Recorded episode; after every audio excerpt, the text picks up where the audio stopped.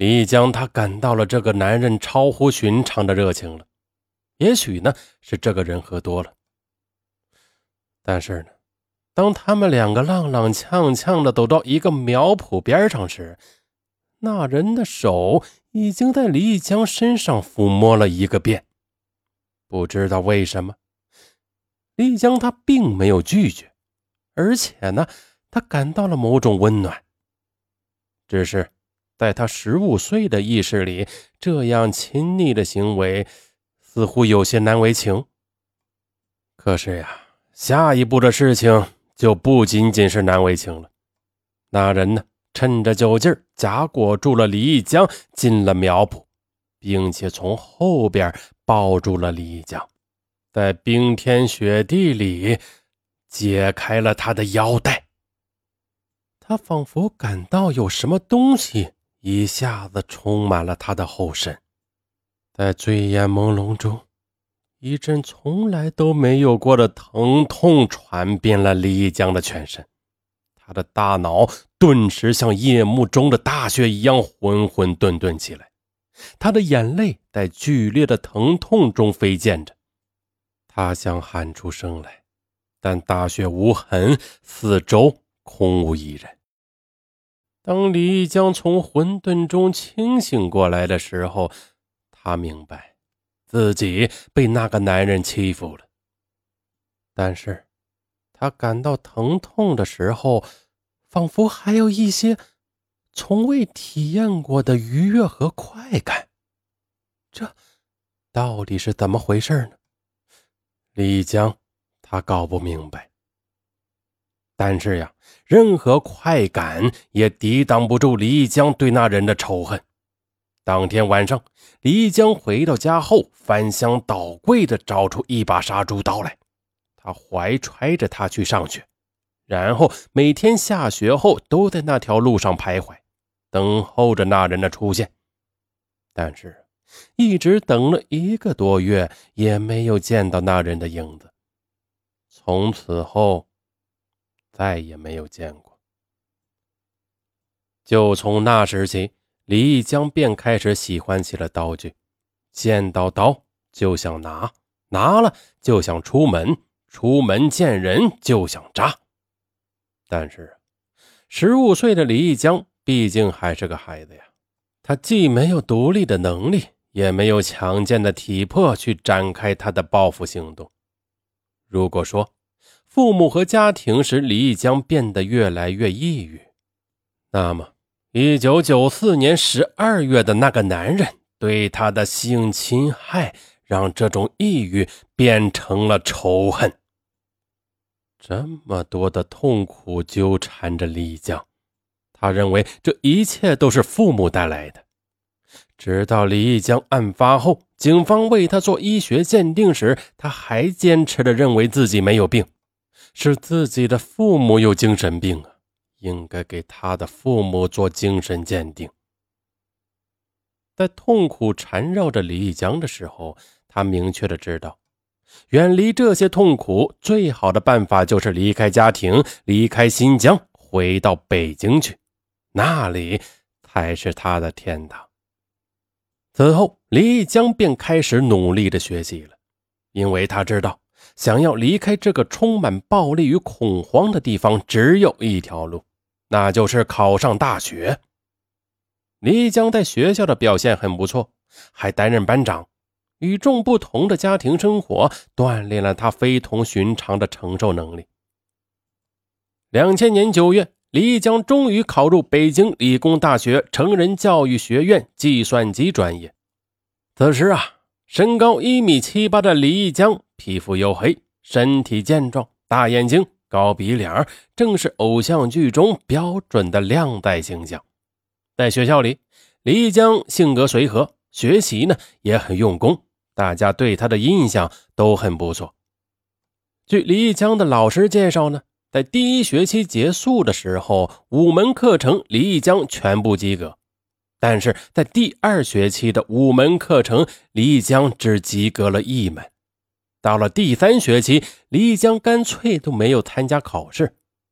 第四学期开始的时候，李江就退学了。那么，这些考试的成绩与李义江的人生变化有什么关联吗？考上大学是李义江远离新疆之后心情比较愉悦的时期。但是，随着大学生活的开始，新的烦恼又来了。第一学期，李义江的生活费和学费还是由家里人寄给他的。从第二学期开始，家里寄来的钱就越来越少了。而李义江呢，他又不愿意开口向姑姑要钱。就这样，为了生活和交学费，李义江便开始到肯德基打工了。主要是在制作间里炸鸡。当时呢，李义江每天都要在两家肯德基打工，一家是做早工，一家是做晚工。这时候呢，同学们看在眼里，都劝他不要这么辛苦了，因为啊，大学里打工的一般都是家境贫穷的学生。可是大家觉得李义江毕竟是来自城市啊，穿戴也不像是家里太穷的样子。李江呢？他只好对同学说：“他不想花家里人的钱，打工呢也是一种锻炼自己的机会。”但是啊，同学们发现李江是越来越闷闷不乐了。李江呢，他的兴趣爱好很少，只是喜欢喝那种小二锅头。曾经有几个月的时间，他都跟一个朋友每天到学校附近的大排档喝酒聊天。每天一小瓶二锅头，喝了最多的时候，连着喝了两小瓶。喝醉了回宿舍就睡，从来就没有和同学打过架，脾气很好的。平时呢，李义江也很爱听英语广播，也爱哼哼英文歌。李义江开始不太喜欢上网，后来呀，大家都去网吧玩游戏，他也跟着去了，但他很少玩游戏，就是上网聊天。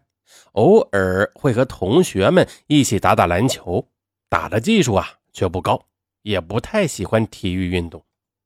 理工大学成人教育学院的学生一般都是不住校的，而是在学校附近的地方租住房子居住。李江呢，他开始在班里的成绩还是不错的，但是由于打工耽误学习的时间太多了，到了第三学期的时候，他就干脆不来上课了。偶尔回学校也是看看同学和朋友。李江在读大一的时候，曾经有个在某著名高校读书的女孩，经常的到宿舍里来找李江。这个女孩个子挺高的，长得也挺漂亮。他俩是一起读成人高考补习班时候认识的。这个女孩对李江特别的好，每次来的时候呢，都送他点小礼物。但是李一江他一直对这个女孩不冷不热的。女孩呢，他每天来找李义江，大概持续了两个多月。见李义江没有什么反应啊，就慢慢的不再来了。同学们都奇怪的问李义江，为什么不喜欢那个女孩啊？李义江呢，他就对同学说自己对这个女孩没有感觉。有人开玩笑的说他是个同性恋，所以呀，才不喜欢人家。但是啊，李义江他开始还不敢承认的，他觉得自己只是不喜欢女人而已，并不是同性恋呢。可是就是对女人提不起一点兴趣，一点感觉也没有，根本就没有男人的那种冲动和欲望。这时候，李江他并不清楚，少年时期的事情对他影响太大了。所以呢，他才讨厌他的妈妈，甚至讨厌女人。后来，同学们再问他是不是同性恋时，李义江他就默认了。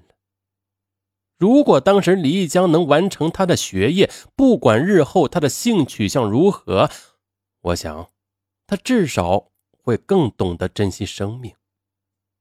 那么，李义江如愿以偿的以优秀的成绩考上了大学。他离开了那个令他伤心的家，可是他为什么不珍惜呢？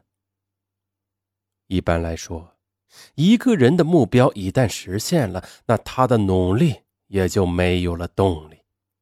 逃离的快感没有持续多久，李一江便发现，在大学里除了上课以外，几乎是无事可做的。